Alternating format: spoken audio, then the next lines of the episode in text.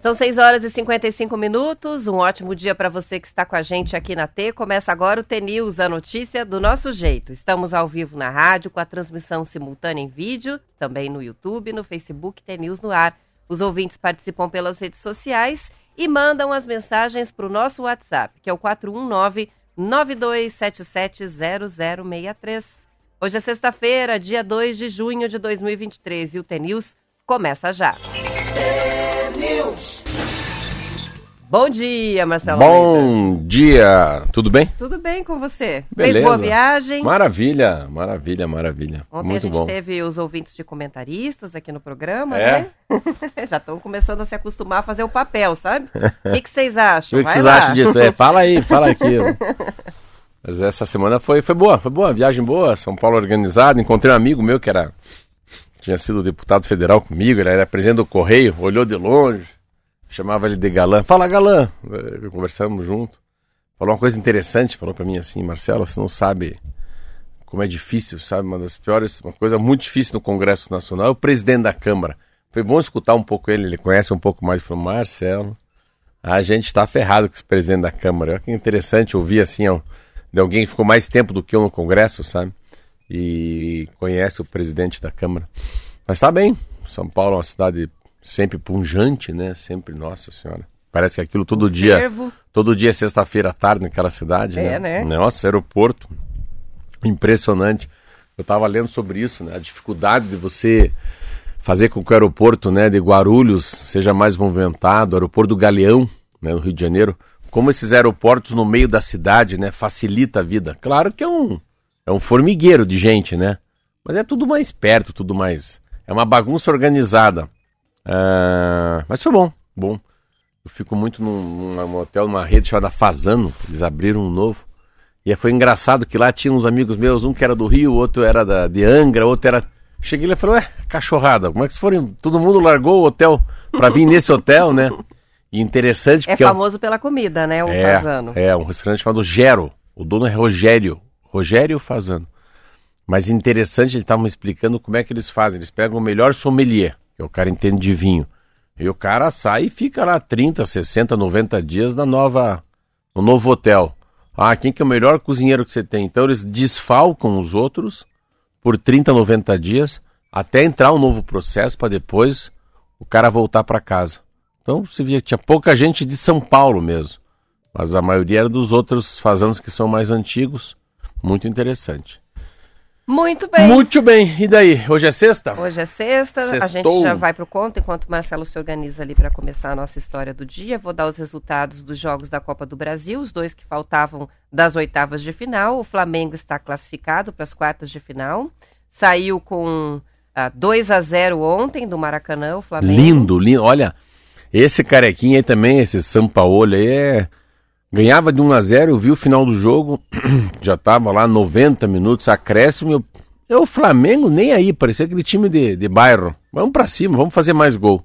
Foi lá, fez mais um gol no finalzinho do, do, do Gabigol. É, o Globo Esporte está destacando ele, né? Dizendo que a marcação foi muito forte é, pelo Sampaoli, que ele foi um destaque do jogo ali. Então, 2 a 0 na primeira partida é, ficou no 0 a 0 o Fla-Flu, então tá o Flamengo, fica o Fluminense para trás. E o São Paulo passou para as quartas de final, mas foi no sufoco.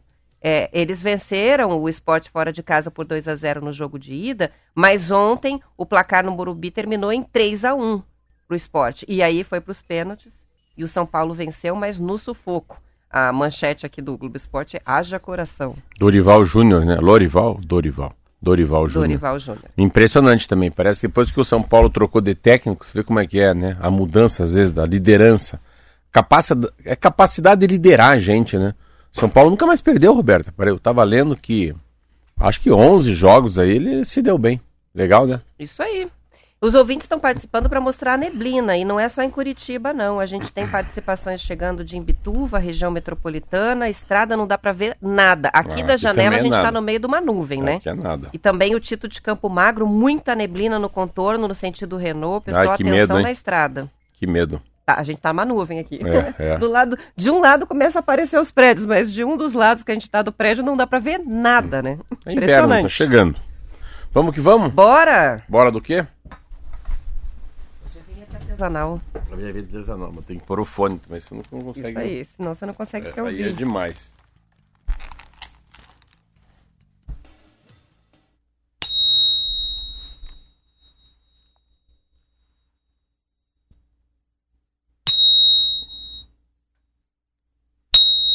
Não, pode começar tudo do zero. Tá tudo muito ruim isso aqui hoje. Joga a vinheta do programa Joga de novo. esquece. Um, dois, três, vamos lá.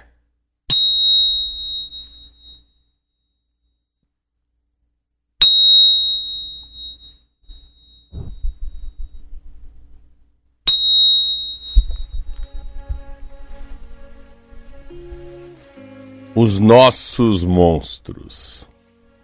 Um viajante atravessava uma grande e árida planície. Ele havia caval- cavalgado muito e agora se sentia cansado e faminto. Observou o sol se pondo no horizonte e se perguntou onde podia encontrar um lugar para descansar e passar a noite.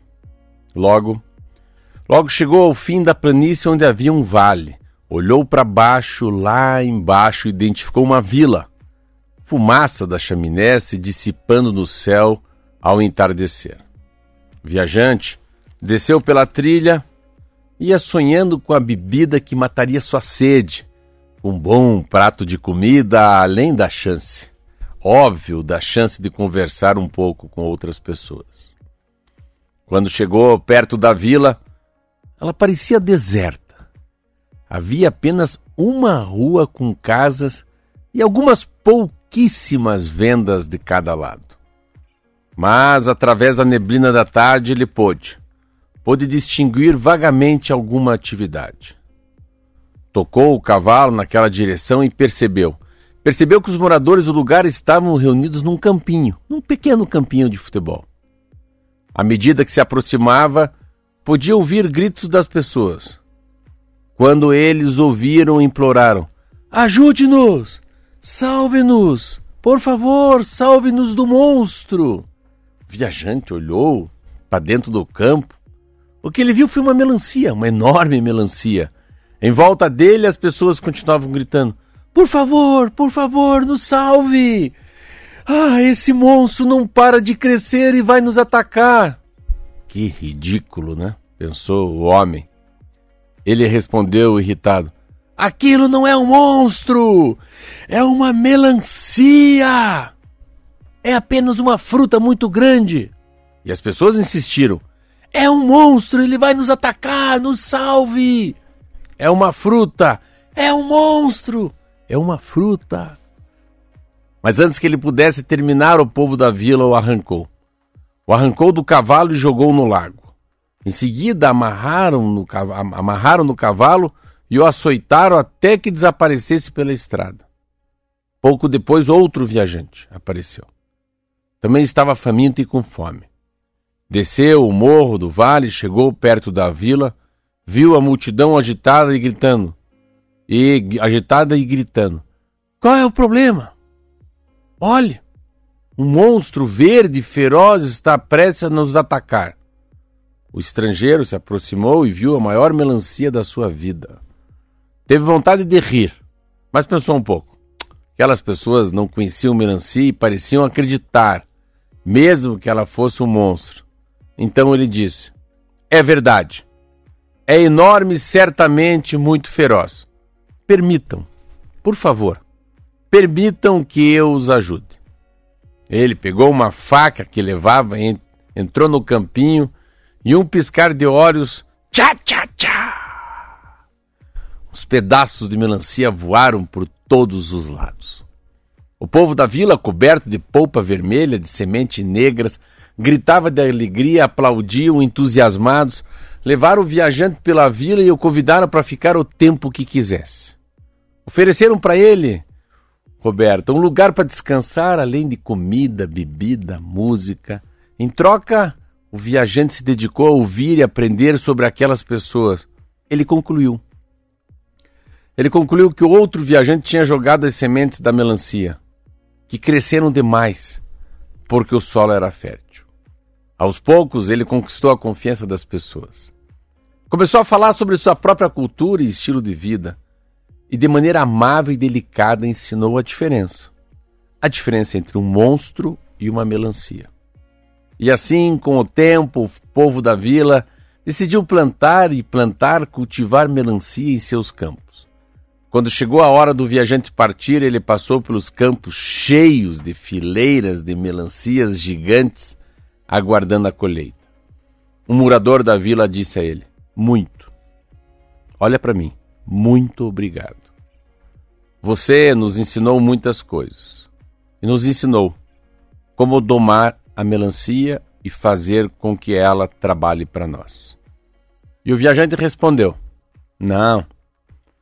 Não se esqueçam de que as coisas desconhecidas sempre assustam e que o medo transforma melancias em monstros. Muito boa.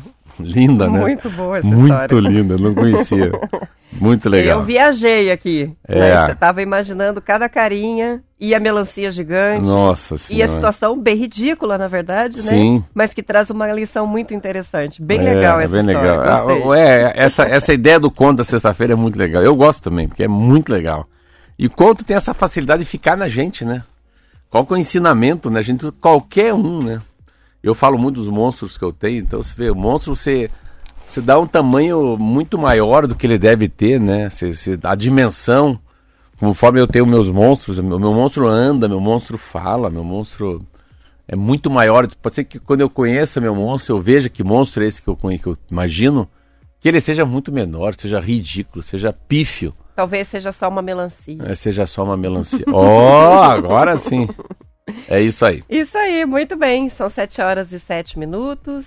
E a economia brasileira cresceu 1,9% no primeiro trimestre do ano, um resultado que surpreendeu todo, por todo mundo, né? Por ser muito melhor do que era esperado. O cálculo foi feito pelo IBGE.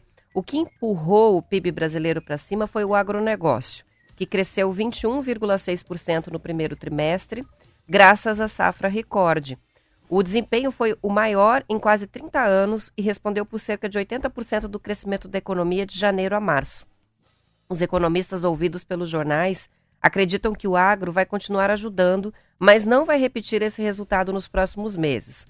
Por outro lado, três áreas importantes continuam em baixa: o consumo das famílias, que segue retraído, os gastos do governo, que com a troca né, de governo está estruturando projetos, e novos investimentos. Essas três áreas somadas contribuíram com uma queda de 0,5 ponto percentual no PIB. Com a economia mundial em uma fase de desaceleração, o crescimento do Brasil no primeiro trimestre foi o quarto maior entre 50 grandes economias que já divulgaram os resultados. As informações são dos jornais Valor e o Globo. É muito relativo, né? Para nós a diferença é zero, né? A gente não é, as pessoas não vão sentir que o Brasil está melhorando, né? Então quando você mede pelos, pela, pelos, pelas grandes áreas, né? E a área que pega na gente é consumo da família, né? Nós somos pessoas, nós não somos o agronegócio, nós não somos. A gente não é a indústria, a gente é pessoa. Então, o agronegócio, a indústria, a gente não, não é perceptível que a vida melhorou. Não. Dificilmente eu acho que alguém vai falar, não, tá bem mais fácil a minha vida. E aqui é o crescimento do país, né? 1,20 alguma coisa. O que vale pra gente, assim, que tá no dia a dia, é quanto custa emprestar dinheiro, né? O tamanho do desemprego, o valor da gasolina. A, a pegada é muito mais embaixo, né? Quanto está o quilo de carne, ou quanto nos custa, né? Ou quem tiver um filho na escola particular, quanto que está a mensalidade, ou quando sair de casa para comprar uma roupa, né? Um, um, uma, uma, camiseta, uma, um perfume de dos namorados, é muito caro. Tudo é muito caro, assim. Eu, quando vou daqui a São Paulo, meu Deus do céu o avião, o hotel, o táxi, né? A consulta, meu Deus do céu. Então, o que não é público é muito caro, né? Você saiu aí do pro particular é muito difícil. Mas é uma, mas é o país vai ter um tá, tá de fato, né? Sempre digo que economia é se viver de esperança. Se vive de expectativa, né, Roberto? Uma expectativa que vai melhorar. E a expectativa é que vai melhorar porque tem uma expectativa, uma esperança, uma visão que a partir de agosto também já aquele conselho né, da conselho da Copom, que chama-se Conselho Monetário do país, vai decidir baixar a taxa Selic, daí começa a chegar né, um crédito mais, mais fácil perto da gente. Mas é muito difícil. Pega a gasolina que a gente falou antes de ontem, né? Tudo que foi economizado, né? Tudo que foi, pelo menos, a gente sensação que estava mais barato combustível, vai aumentar porque um ano depois entra entra em vigor uma lei sobre ICMS, né? Então não é bem assim. E, e você vê que o, que o Brasil, de fato, a gente difícil a gente a sensação que a gente tem assim com a pandemia é que o, o país meio que está tá pedalando faz muito tempo, né? Ele não consegue dar uma um pulo para frente maior. Mas é, é de melhorar. Esse começo de governo também é um governo começo muito estranho, né? Essa última semana a gente perdeu muito, o Lula perdeu muito, o Brasil perdeu muito, olha que engraçado. Como pequenas atitudes mudam a vida da gente, hein? E vale pra gente, né? Às vezes a gente toma uma decisão pequena que muda um monte de coisa, a gente fala uma besteira na mesa que traz um problema de família para meses para resolver, né?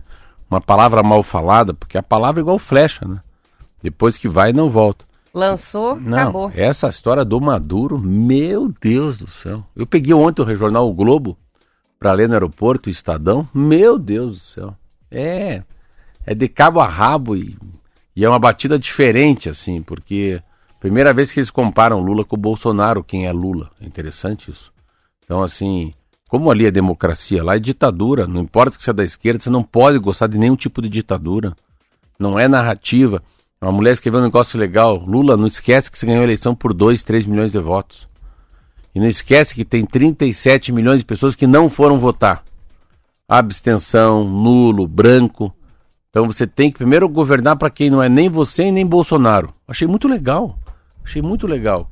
Depois você tem que tentar entender que você, é, quando você estava falando que você queria criar o Clube da Paz, que é bem legal também. Cara, você é um cara do mundo. E daí você vai falar lá da guerra da Ucrânia, você está abraçado no Maduro. Como é que você vai falar com o John Biden? Se o John Biden fechou todas as portas para os venezuelanos, né? O... E foi o que eu falei aqui. É importante conversar com o venezuelano que está em Curitiba, né? Quantos refugiados, né? Por que, que os caras se arrancam de lá?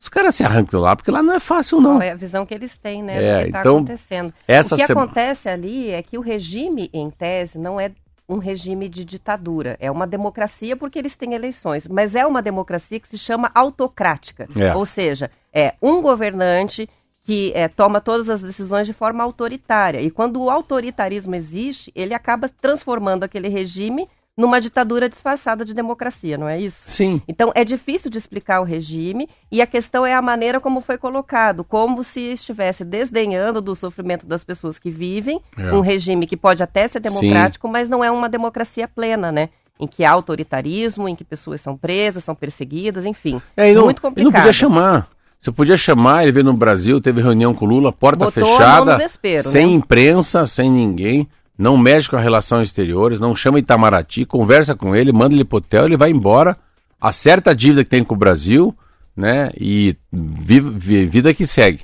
Mas é, essa semana foi uma semana ruim. Foi a pior semana desde que o Lula assumiu. O balanço acho que é esse mesmo. Negativo. 7h14, hora do intervalo.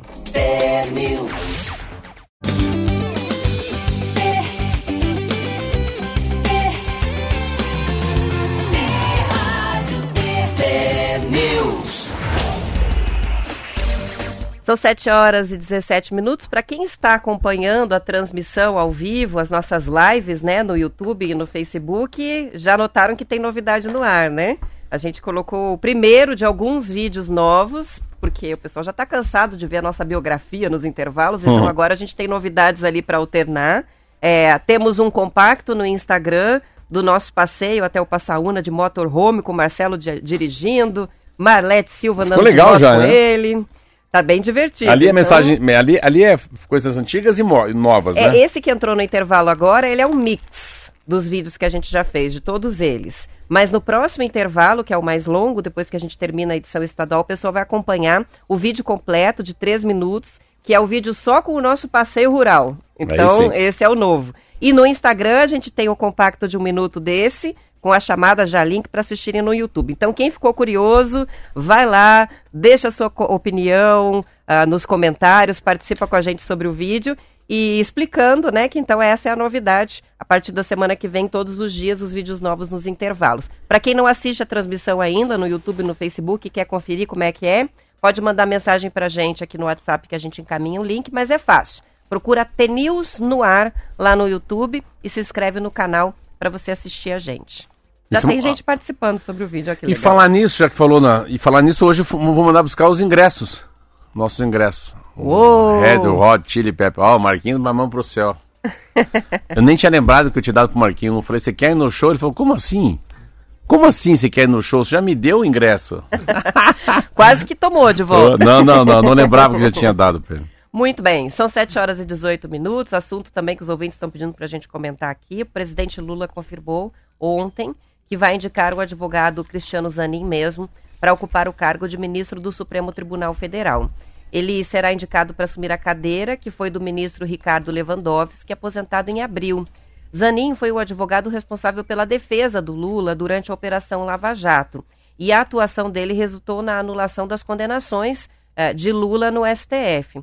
Após a indicação, o Zanin vai ser sabatinado na Comissão de Constituição e Justiça do Senado. Ele é formado em Direito pela Pontifícia Universidade Católica de São Paulo, em 99. É especialista em litígios empresariais ou criminais, nacionais e transnacionais. As informações são da Agência Brasil. É uma, uma indicação, não é uma nomeação, né, mas uma indicação que está dando o que falar, é, principalmente porque eles são muito próximos, né? Além de ser advogado do Lula, ao que parece, eles são amigos. Então, pessoal está criticando. Ah, mas sempre foi. disso. Todos eles são. É. Assim, vamos só também aí. Aí não. Aí já não é não um é problema. novo isso, né? Não, isso não é, não é novo, é assim que faz. é.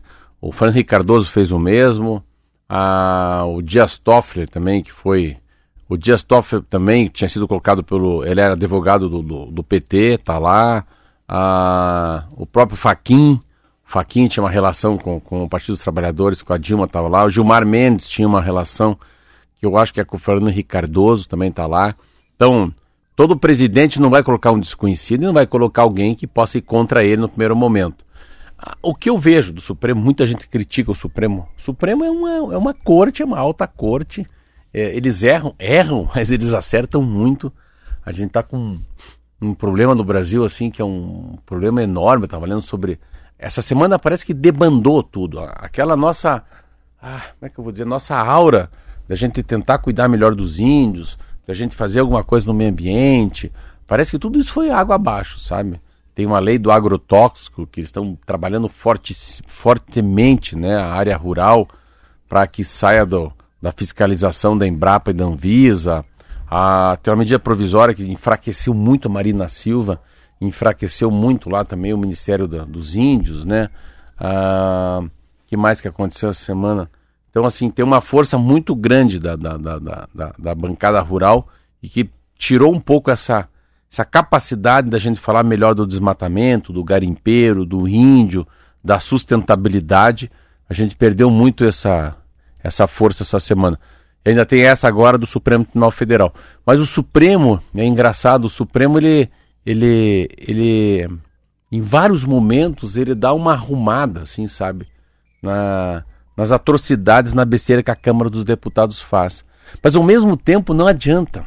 Também não, é, não importa que os deputados fazem besteira. Não pode sempre querer arrumar as besteiras do, do- da Câmara Federal.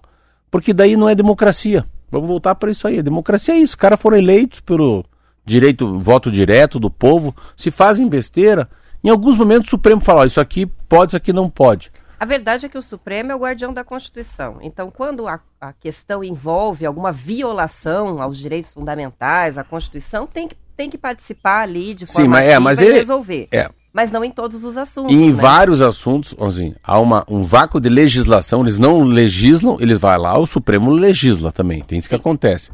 Que não O que, que acontece? bem descrito. Você pega né? os assuntos, é interessante. Eu fui deputado federal, é, por mais que tenham lá um- os narizes de fora, os pés de macaco, o Senado é bem melhor para diminuir a tensão, né? Para reduzir a raiva, o ódio, tentar ficar um pouquinho mais no meio, né? Não ser nem Bolsonaro, não ser nem Lula, o Senado é melhor. O Senado tem um pouco mais de, de prudência, de temperança, ele dá uma, uma segurada, então ele dá uma, uma essa história da medida provisória aí da- das terras indígenas, que tem uma briga enorme no Brasil, o Senado pode mudar. A história do, agro, do agrotóxico também. Eu vi que essa semana também teve uma, uma medida provisória que, que a criação dos ministérios, né? Os ministérios foram abertos, foram criados mais ministérios e havia uma medida provisória, que é como fosse medida provisória, como fosse uma lei, mas que sai, do, sai de dentro do executivo, do presidente, né? Dentro do, da, da presidência. Mas o Congresso tem uma data limite para aprovar, senão ela caduca. Então o grande problema nos últimos dois dias é o seguinte: a medida provisória vai caducar, e daí, como é que fica o Alckmin no ministério dele, que não existe ministério, né? Como é que fica lá a Marina Silva? Como é que fica? Então, esse último semana. Ou passava do jeito que estava mesmo, ou ia voltar à configuração anterior do governo Bolsonaro dos ministérios. É. Ia ter figuras ali que hoje são ministros que não iam ter mais cargo. Então, eles tinham é. uma pressa de resolver e resolveram do jeito que deu, uhum. né? É. que passou. O Lula vai ter muita dificuldade com o Congresso. Não, tá o Lula, claro o Lula já, esse né? final de semana, o Lula tem que parar e refletir. Primeiro, vamos voltar para essa matéria. Ele indicar o, o advogado dele faz parte, fez parte de todos eles, então a gente pode chiar o que é Bolsonaro está mais triste, o que é petista está feliz, e o, e o que votou em branco, em nulo e absteve, não, não tem nem o que falar. Mas o grande problema que a gente precisa arrumar, o governo federal precisa esse final de semana arrumar, é arrumar a casa, né? Exemplo, o presidente da Câmara dos Deputados foi até foi falar com o Lula, Lula não, com, não falou com ele. Por quê? Porque o Arthur Lira, o jogo é um jogo pesado, ele só quer aprovar as coisas recebendo alguma coisa. Então são muito mais emendas, mais ministérios. Então, assim, o toma lá da cá, nesse momento, é muito grande. E aí sim, o Lula é diferente. O Lula não, não adianta querer ficar colocando muita faca no, no pescoço dele, que ele não vai ceder. Tanto que ele nem quis atender o presidente da Câmara. Mas é preciso, a partir de hoje, dessa sexta-feira, dia 2 de junho, é preciso pessoas, pessoas mais velhas, de mais idade, com mais temperança, com mais prudência, e colocar um pouco de, de pano quente aí, porque a gente perdeu muito nessa semana. Eu me assustei com tudo que eu li na Folha, no Estadão, no Valor Econômico. Mas faz parte. Eu acho que a, é, mesmo sendo muita coisa errada que eu acho na Câmara Federal, com muito ódio e muita coisa de extremistas cristãos, a Câmara é a Câmara. Então, o Supremo não pode querer fazer muito diferente, o Lula sabe que ele é presidente, mas assim, o, o, Lula tem que entender que a, a, e, a, e, a, e a Câmara dos Deputados tem que entender que entrou um presidente que quer falar de desmatamento, quer falar sobre energia limpa, quer falar sobre os índios. A Câmara Federal também tem que ajudar um pouco, falar, cara, entrou um cara de centro-esquerda, não de centro-direita. Não tem o que fazer, né? Também ele não pode mudar o jeito dele ser, né? Ele não pode é, fugir muito do discurso dele de campanha. Mas enfim, isso é, política assim mesmo, Roberto. Vamos que vamos. Vamos que vamos, são 7 horas e 26 minutos e olha essa que legal. Uma hum. vacina em desenvolvimento pela Universidade Federal de Minas Gerais promete tratar a dependência de cocaína e derivados como crack. De acordo com a reportagem publicada na Folha de São Paulo, em estudos desde 2015, esse medicamento chamado de Calix Coca já passou por testes pré-clínicos com ratos, nos quais foi observada a produção de anticorpos anticocaína no organismo dos animais. Agora, os pesquisadores estão em busca de recursos para começar os estudos em humanos. A vacina para a dependência da cocaína e do crack é uma das finalistas do Prêmio Euro de Inovação em Saúde Farmacêutica da Eurofarma está concorrendo, inclusive, a um prêmio de 500 mil euros. A motivação para desenvolver o imunizante veio da observação desses pesquisadores das gestantes que são dependentes de crack.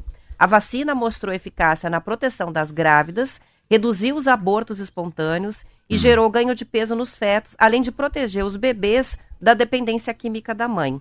Há pelo menos mais duas outras instituições que estão desenvolvendo vacinas contra o crack e a cocaína, a John Crystal e George Cobb, ambas nos Estados Unidos, mas os imunizantes que eles estão desenvolvendo não tiveram a mesma eficácia na pesquisa com os humanos, que se mostraram eficazes apenas em 25% dos pacientes. Então a gente tem potencial para estar tá desenvolvendo aqui no Brasil uma vacina mais eficaz. Nunca. É algo que impede o cérebro de receber a substância. Então a pessoa pode até tentar continuar consumindo, mas os efeitos não vão chegar e ela naturalmente vai largar o vício. Já que pensou? Que loucura, né? Isso é transformador, né? Nossa, eu estava aqui entrevistando aqui há 15 dias atrás, aqui no, no, nosso estadual, lembra? No nosso, acho que é estadual. Duas moças que trabalham na Fundação na de Ação Fundação, é. Social. É. E ela falou aqui, né? Agora eu já aprendi a falar biqueira. Biqueira é onde você compra pedra. E ela falando que assim é, é dificílimo, dificílimo ela ter um, um caso de sucesso de retirar a pessoa do crack, né? A gente nem falou de cocaína, olha que. Isso é assim, olha, é, essa notícia ela é do tamanho. Vamos lembrar do Cazuza. que era um cantor que morreu com AIDS, né? E é essa notícia é do tamanho do coquetel Molotov, que foi criado para as pessoas que adquiriram AIDS não morrer de AIDS. Ela morre Passarem com a... a viver com o vírus. Morre com AIDS, não, não, não morre de AIDS, mas a AIDS fica lá escondida, guardadinha num. Eles né? usam o termo, né? O viver com HIV. Viver com HIV. É mais ou menos isso. É assim, você viver a vida sem o crack. Você vai viver sem o crack. A vontade do crack vai estar diminuída, é isso, né? Ele anula a vontade, né? É, Além de anular a vontade, ele impede que a substância faça efeito no cérebro. Ele cria um bloqueio, uma camada que protege o cérebro, pelo que eu entendi, Ah. de que os efeitos aconteçam. Então a pessoa vai fumar o crack e nada vai acontecer. E daí ela vai fumar de novo e nada vai acontecer. Ah, acabou. aí não tem mais o que, por que É. fumar. Então ela, porque não tem o organismo da pessoa deixa de ser capaz de sentir eh, os efeitos da droga. Veja Vi- só. vira um círculo virtuoso, É. não vicioso. Então né? para por conta, porque aquilo não faz mais sentido. Muito Interessante, legal, né? muito legal. São 7 horas e 29 minutos? Já? Já. A gente vai encerrando a edição estadual. 2 de junho, 2 de junho, sexta-feira. já, Sexta-feira. Vamos A- sextar. Desejo a você um belíssimo final de semana, um bom sábado, um bom domingo, de muito frio. Segunda-feira, se Deus quiser, e vai querer. A gente vai estar aqui às 10 para as 7 da manhã. Eu, Roberta Canete e o Marquinho, nessa rádio mais T do Paraná, que é essa nossa nosso T-News na Rádio T. Isso aí, a despedida é só para parte, né, dos ouvintes. Fiquem aí para acompanhar o noticiário da sua região. E aos que ficam, bom dia. Aos demais, a gente volta depois do intervalo. Vejam o vídeo agora novo no intervalo, aproveitem. Beijo.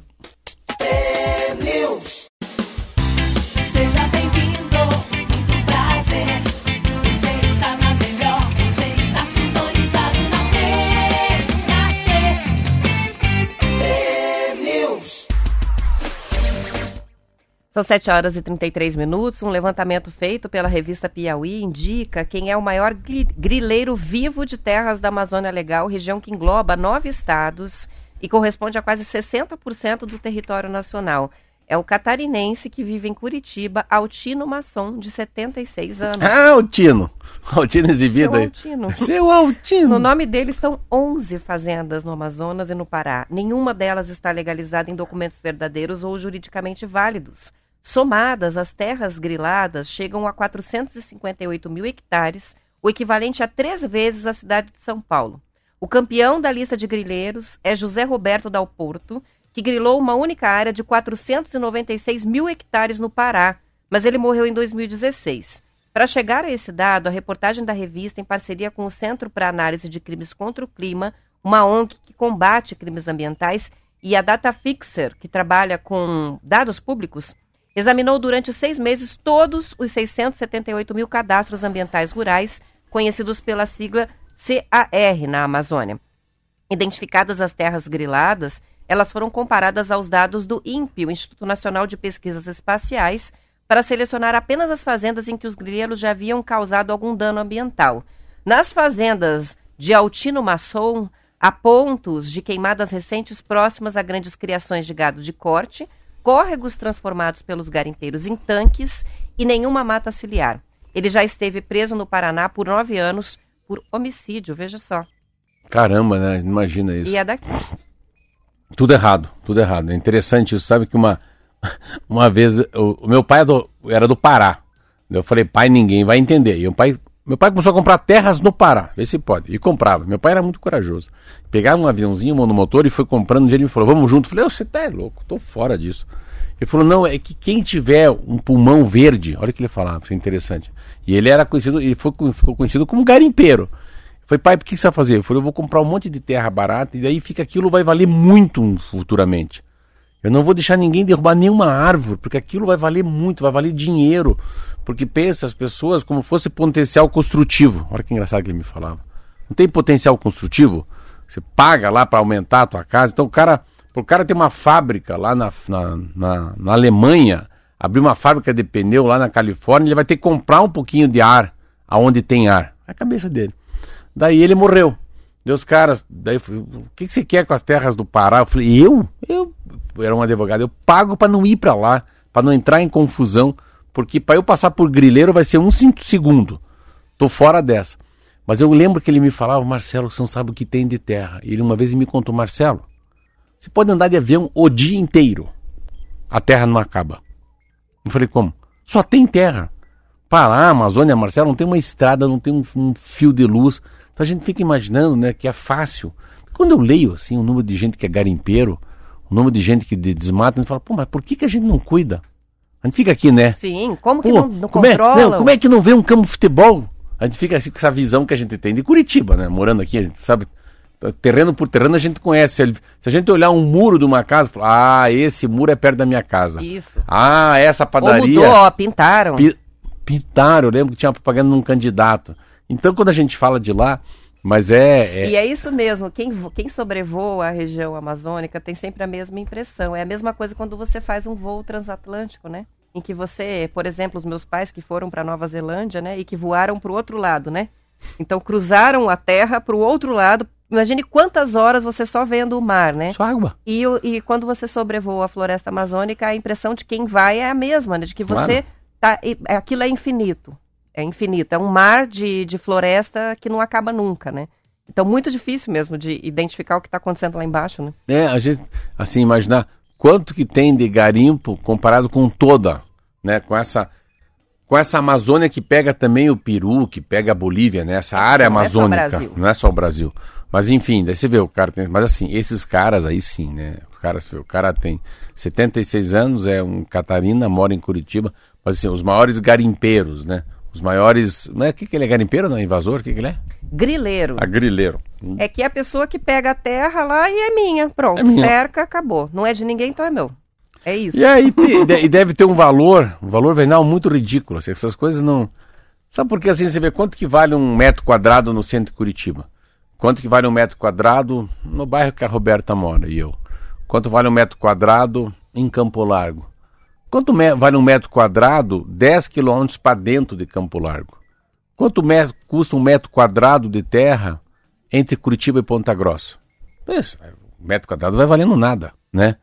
Porque você está longe do centro urbano, né? Não tem luz, não tem internet, não tem conectividade.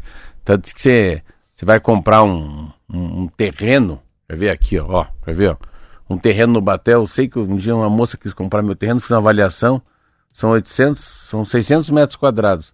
Vale mil, mil e quinhentos metros quadrados. Eu fui ali no Passaúna, onde a gente tem nosso videozinho aqui. Ali vale 100 reais o metro quadrado. Então, pronto, né? Vale 10 vezes menos aquele terreno, É. entendeu não? Então você foi na minha casa no Batel. O metro quadrado ali, se for o Kiki ou o Léo fazer um xixizinho ali, aquele metro quadrado de grama vale mil reais. É, aquele um metro quadrado que a gente pode jogar lá a borra do chimarrão lá no Passaúna, vale 100 reais. Então só aqui a diferença já é, é 10 vezes. É, é gritante. É gritante. Deve ser centavos de real Isso aí. o metro quadrado na Amazônia. São 7 horas e 39 minutos e o presidente do Atlético Paranaense, Mário Celso Petralha, pediu afastamento por prazo indeterminado das atividades do clube ontem. De acordo com o portal Globo Esporte, Marcelo, ele encaminhou uma carta aos conselhos deliberativo e administrativo com o comunicado oficial. Em nota, o Atlético afirmou que o Petralha está fora do clube para tratamento de saúde por recuperação médica. O dirigente rubro-negro foi submetido a uma cirurgia reparadora no começo de abril é, em decorrência do procedimento no intestino e no abdômen que ele fez lá em 2019. Há dois meses, o Atlético afirmou que ele precisava de repouso para resolver definitivamente as consequências da cirurgia que fez anteriormente. Desde lá, o Atlético tem sido comandado formalmente por Agnaldo Coelho de Farias, é o primeiro vice-presidente e presidente do Deliberativo. Agora, o clube oficializou Farias como responsável interino pelas funções com a ajuda de Márcio Lara, o Luiz Felipe Scolari e Alexandre Matos. É. Assim, o, Ma- o Mário, o Mário foi, o Mário foi, eu acho que o Mário não a minha sensação, não falo há muito tempo com o Mário, não falo com o Celcinho, que é filho, ou com a Ana, enfim. É, o Mário por um tempo foi meu sogro, olha que interessante. E o Mário, o Mário me ensinou muito. A minha sensação é que não tá bom pro lado dele. É essa carta, assim, ontem quando eu li isso, meu Deus, será que o Mário, situação que ele tá. E como a gente não fala, para não criar também é, falsa expectativa, né, nem positiva nem negativa das pessoas, o que o Mário está muito tempo afastado, né? E que eu sei que há muito tempo o Mário também está hospitalizado. Isso é um fato. Está hospitalizado Vai até volta, fora né? de Curitiba. É, é, as informações que eu tenho é que ele tem uma uma dificuldade enorme de reter proteína, ele está muito fraco, ele é muito alto, né? E também eu nem sei, o que eu sei que a gente sempre fala, né, deixar aqui bem claro, não é câncer, ele não é nada de câncer, ele não tem essa doença maldita que a gente fala tanto. Mas é, é uma carta que não volta mais. A minha sensação, se eu pudesse, assim, com todo o amor que tenho por ele, tudo que ele me ensinou na vida, eu acho que o Mário está se desligando de verdade. O Mário não tem mais é, capacidade para tocar o Atlético.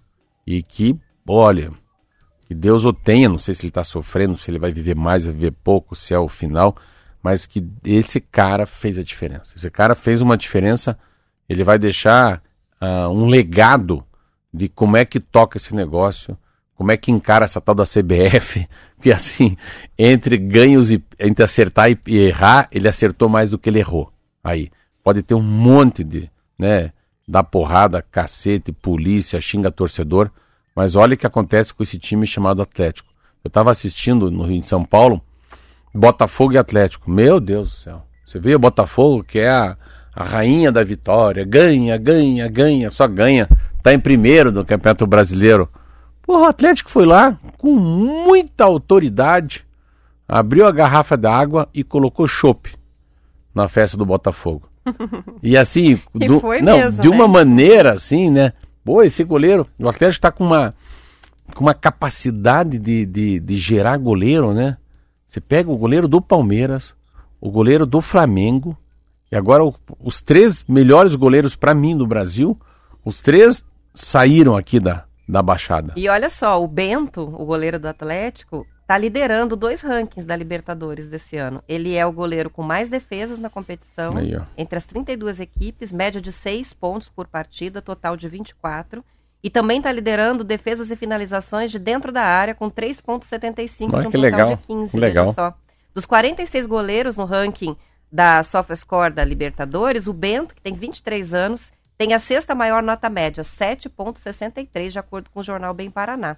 Ele fez duas defesas importantes na partida, decisiva contra o Botafogo, durante a partida, né? E depois pegou dois É. pênaltis que acabaram classificando o Atlético é, para as quartas de final da, da Copa do Brasil. Você vê, e, e é uma e é, é algo que não precisa nem ser medido. Eu nem, eu nem, nem sigo essas pesquisas, essas coisas são muito ligadas né, a quem está aí no, nas mídias sociais do futebol.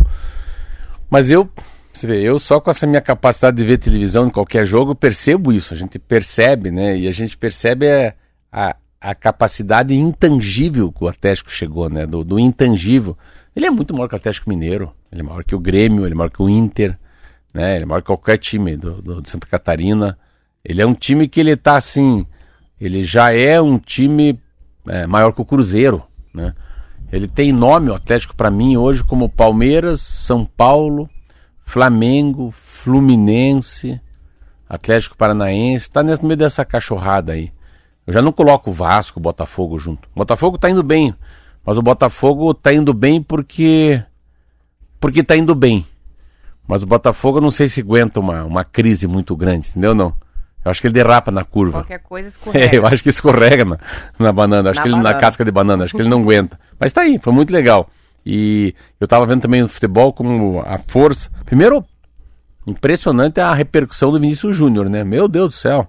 Até agora tá repercutindo Ainda mundialmente. estão falando, né? Muito lindo. Isso repercutiu muito forte. Eu acho que foi uma mudança, é uma mudança planetária no mundo a história do Vinícius Júnior.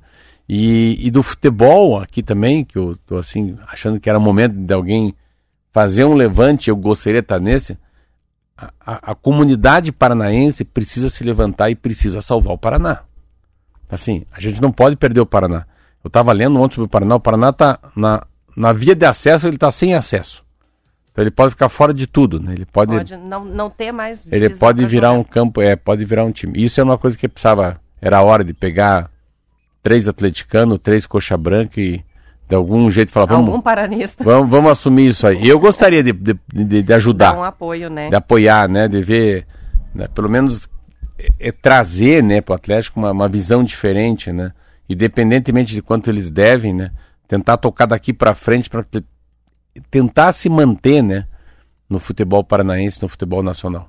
Isso aí, pelo Brasileirão, o Atlético vai jogar amanhã, sábado, seis e meia da tarde, contra o Botafogo, de novo agora. De novo? Agora pelo Brasileirão. E a Meu partida é na Arena da Deus Baixada. do Então veja só, se enfrentaram durante a semana e agora se enfrentam de Meu, novo aqui em Curitiba. só o que falta o Botafogo perder duas vezes. Aí é, é.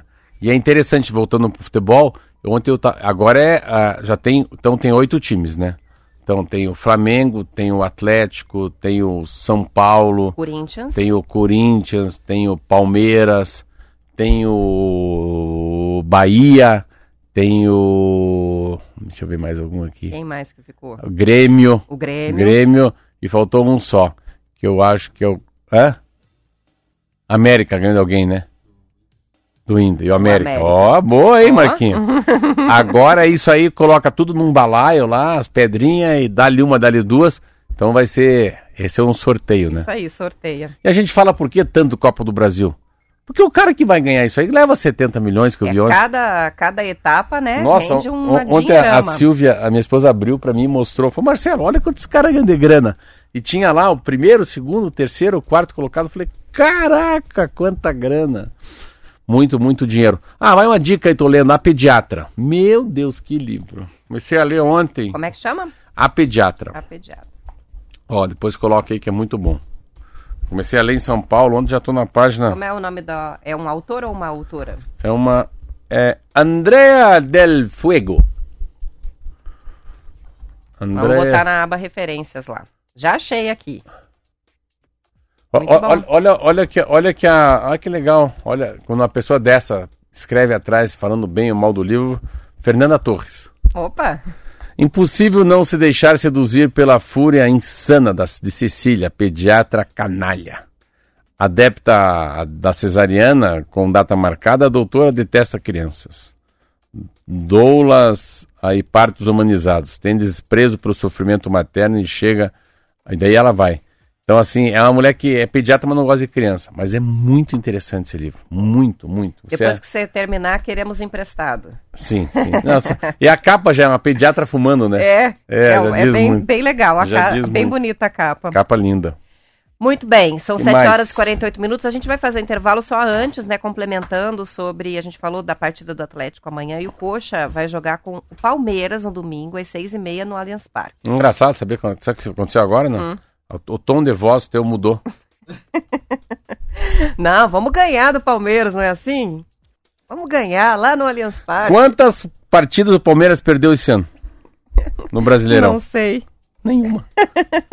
Vai perder a primeira. Uau, é, lá, hein? é a virada, é a virada. Muito bem. Vamos pro intervalo, a gente já volta.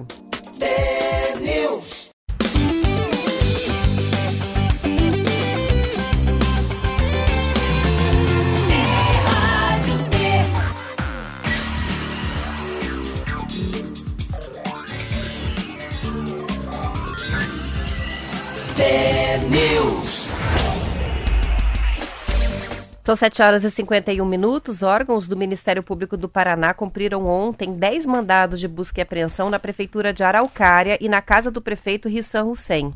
O MP não divulgou detalhes sobre a operação porque o procedimento corre em segredo de justiça.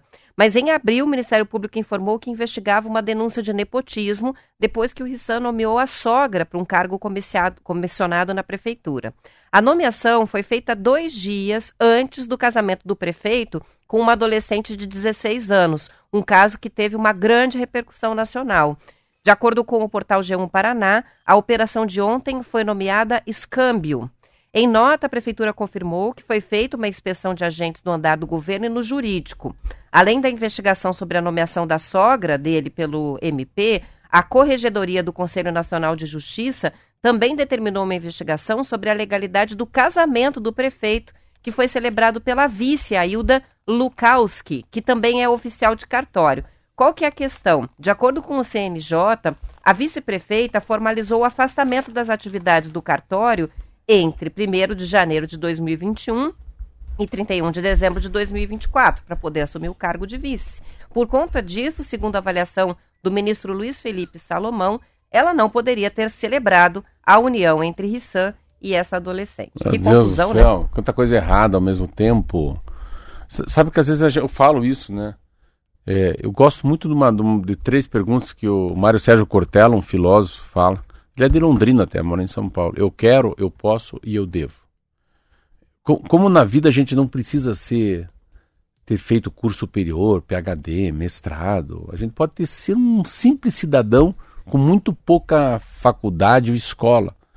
Mas só que quando, quando a gente é concebido, né, Deus nos dá um empoderamento, né, de, de escolha, mas nos dá também um chip que é o que é certo, o que é errado. Não precisa só ser, né? Não é só pelo- pelos livros, né?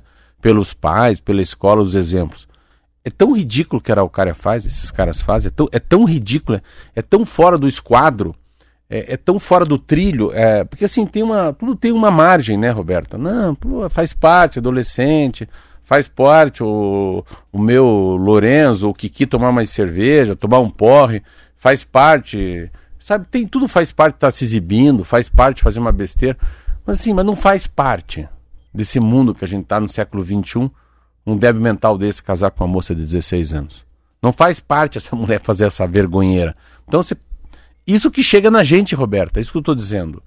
É a história que a gente fala quando um caminhão é pego, né, cheio de cocaína lá em Matelândia. Isso é 10% que, que a gente pega. E o que passou? Então, o que chega de Araucária nos jornais, ou chega aqui na Rádio T, é impressionante, assim.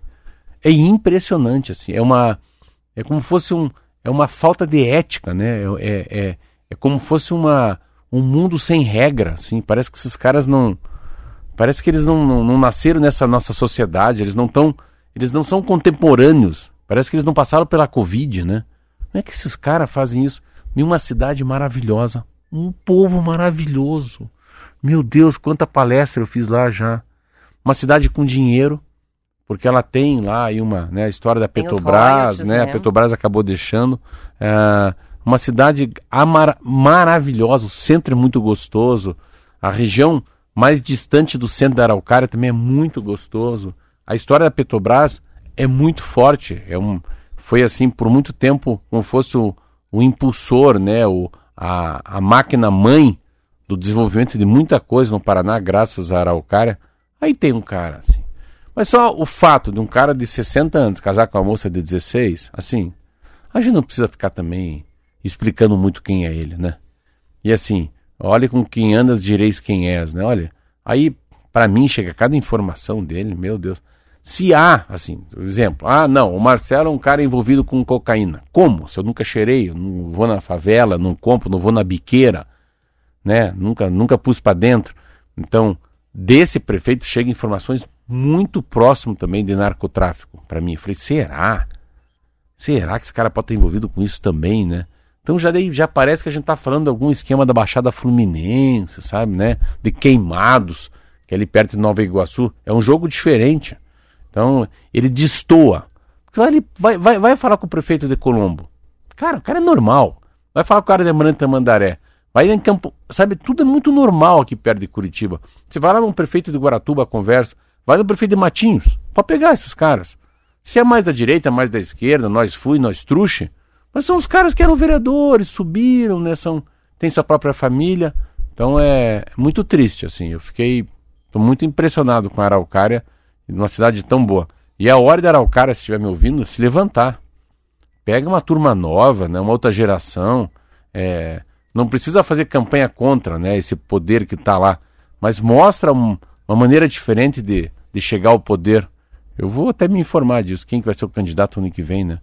Como é que vai ficar esse quadro, É, né, pra como- eleição como do que- que vem? Passa, pa- passa a régua nisso aí, né? É, mas que desgaste, né? Porque uma sucessão aí de notícias que estão aparecendo e todas elas Meu acabam Deus. agora. é, essa é vice, né? Mas Então- sabe que dessa matéria eu não sabia disso aí. Da vice aí. É, isso já é da denúncia antiga, Ah, mas a gente ficou só. relacionada ao casamento. Agora a gente não sabe bem o que, que foi a operação, porque está em sigilo. Então ontem teve essa operação, eles cumpriram os mandados de busca e apreensão, mas não sabemos exatamente do que o prefeito de Araucária está sendo acusado agora, né? Se tem relação ou não com o caso de nepotismo, com a questão do casamento. Talvez não tenha nenhuma relação. Então vamos aguardar para entender essa operação agora é, dos grupos do Ministério Público do Paraná. São 7 horas e 57 minutos. Enquanto os casos de Covid apresentam queda desde abril, o Brasil está registrando aumento dos testes positivos para influenza A entre adultos, principalmente a gripe H1N1 e o vírus sincicinal respiratório em crianças. A gente está entrando na temporada Meu, das viu? gripes. O vírus não tem sinal. É. Tá sem conectividade. Sim, Sim, sem sim, sinal? Ah, sim, sim, sinal. A gente- Eu entendi sim, sim, sim, sim, sim, sim, sinal. Sem sinal. É quase isso. Os dados são do Boletim Infogripe, foram divulgados ontem pela Fiocruz. Entre as internações pela síndrome respiratória aguda grave na população a partir de 15 anos em maio, os casos de H1N1 passaram de 9 para 31%. Então fica bem claro qual é o vírus que está pegando. É H1N1. Houve aumento de casos de síndrome respiratória aguda grave em 20 estados, entre eles o Paraná e também Santa Catarina. Eu tomei. Eu sei Vacina da gripe? Eu tomei. Eu sei que a Vossa Excelência não, não tomou. Tomei é bem antes. Que ano? Eu tomei muito antes, eu tomei no comecinho de abril. Ah, comecinho do século XXI, ó, tomou em 2000. Eu tomei no comecinho de abril, mas eu tomei na rede particular, porque a escola do, do Kiki ofereceu a vacina mais barata Você me falou. Eu tomei também. Então eu tomei. Eu vou dizer, falar a verdade pra você, eu tomei, eu tomei uma doída. A mulher foi lá, eu vou falar bem, eu adorei, eu nem perguntei pro meu médico. Fui lá, falou, o senhor quer tomar também uma que vale por 20 anos pra pneumonia? Falei, o que tiver eu tomo. A Pneumo 23? É, eu, mas é engraçado, eu vou dizer quanto eu paguei, hein? Eu paguei a vacina, essa mais a outra, 400 paus. Nossa, que... E eu tomei, então, na direita tomei da vacina, do H1N1, daqui a 15 dias foi feito, e na esquerda, uma dor até agora da pneumonia. Bom, não vai pegar nada, né? Não, então, essa onda que tá aí é H1N1, não é Covid. Isso aí. Vamos que vamos? Vamos que vamos. É, amanhã não voltamos? Amanhã não, só segunda-feira. Bom descanso para os ouvintes. Muito obrigado pela companhia ao longo da semana e até segunda. Tchau, tchau, até segunda.